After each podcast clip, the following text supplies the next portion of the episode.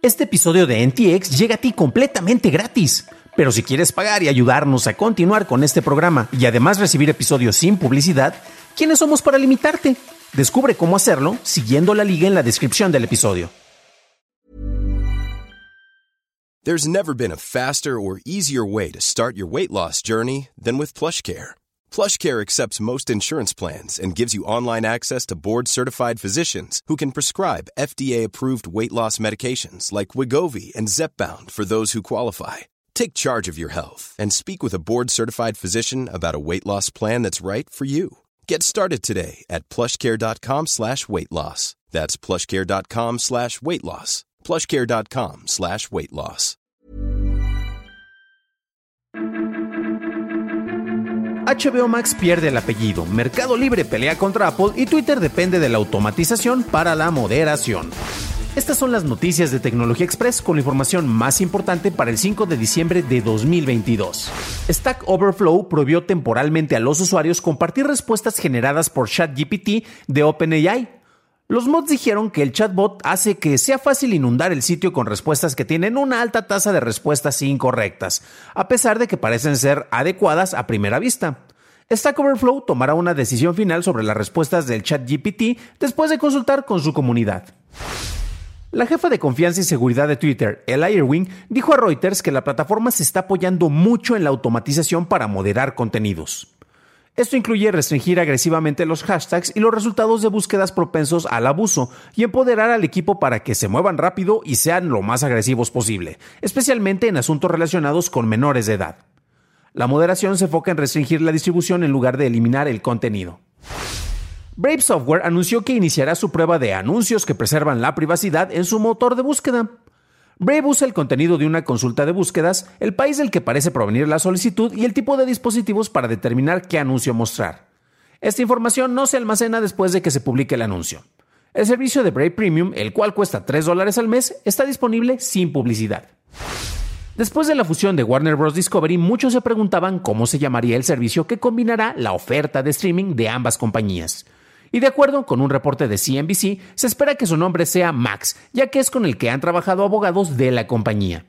El nombre podría cambiar ya que no se ha oficializado. El nombre clave interno del servicio es BIM y otros abogados han presentado otras propuestas.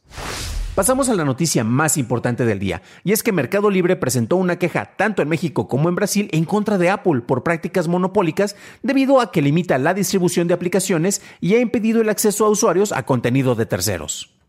Estas políticas dañan a desarrolladores y encarecen los precios debido a la comisión tomada por Apple, de acuerdo con el jefe de la Comisión Antimonopolio en Brasil, Paolo Benedetti.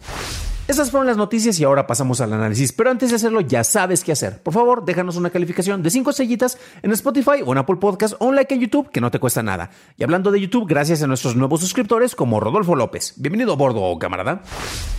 Apple ya ha enfrentado distintas quejas y demandas debido a las prácticas que ejerce en sus eh, tiendas de aplicaciones y pues cómo han afectado los ingresos por distintos sectores, ¿no? En distintas tiendas. Particularmente en Corea del Sur es donde han tenido distintas quejas y la queja más reciente viene desde Argentina, que es donde está la sede de Mercado Libre, y se alegan prácticas anticompetitivas por parte del gigante de Cupertino.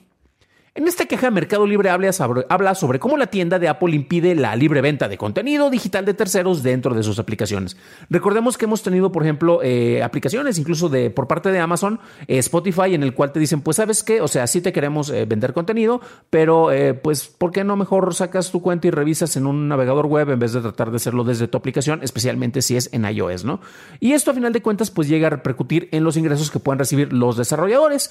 Entonces, pues bueno, ¿qué es lo que ocurre? Esta queja que ya ha sido recurrente, obliga eh, de entrada eh, va, en contra de las obligaciones que tiene Apple de que si quieres comprar contenido, pues tienes que pasar por su, eh, por su mercado de entrada y pues a final de cuentas ellos tienen que llevar los registros y de ahí viene la comisión que ellos están cobrando por procesar estos pagos, ¿no?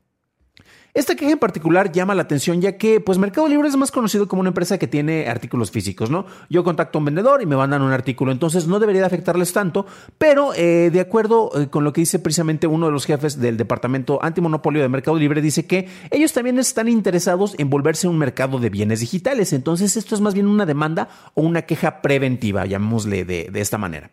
Y hemos visto que también Mercado Libre en distintos países como México, desde donde grabamos este programa, ellos te ofrecen a los usuarios premium, a los usuarios, eh, sus, clientes distinguidos, llamémosle de esa manera, pues les ofrece eh, planes muy competitivos para la suscripción de servicios como Disney Plus y HBO Max.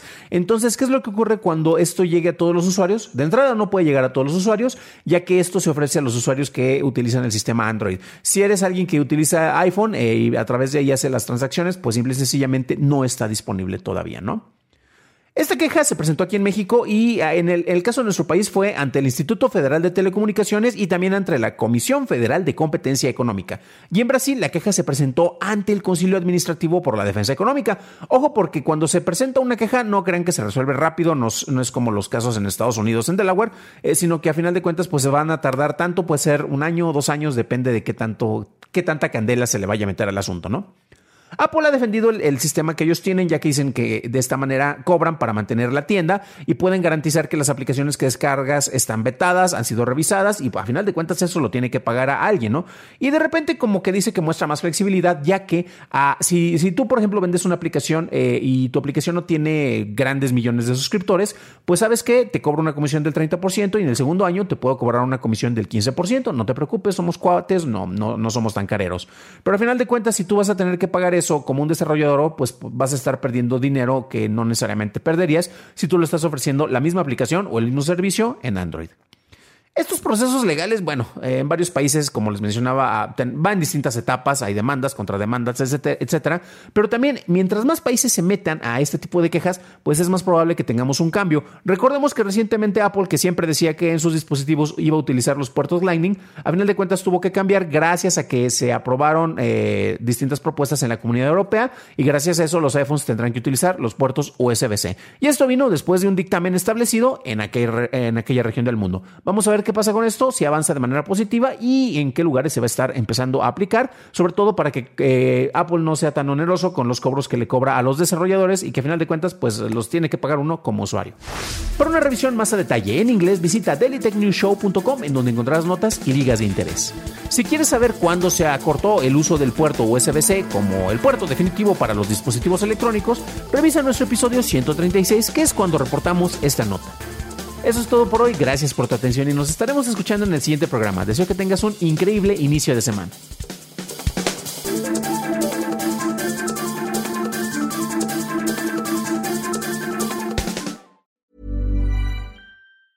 Even when we're on a budget, we still deserve nice things. Quince is a place to scoop up stunning high-end goods for 50 to 80% less than similar brands. They have buttery soft cashmere sweaters starting at $50 luxurious Italian leather bags, and so much more. Plus, Quince only works with factories that use safe, ethical, and responsible manufacturing. Get the high-end goods you'll love without the high price tag with Quince. Go to quince.com/style for free shipping and 365-day returns.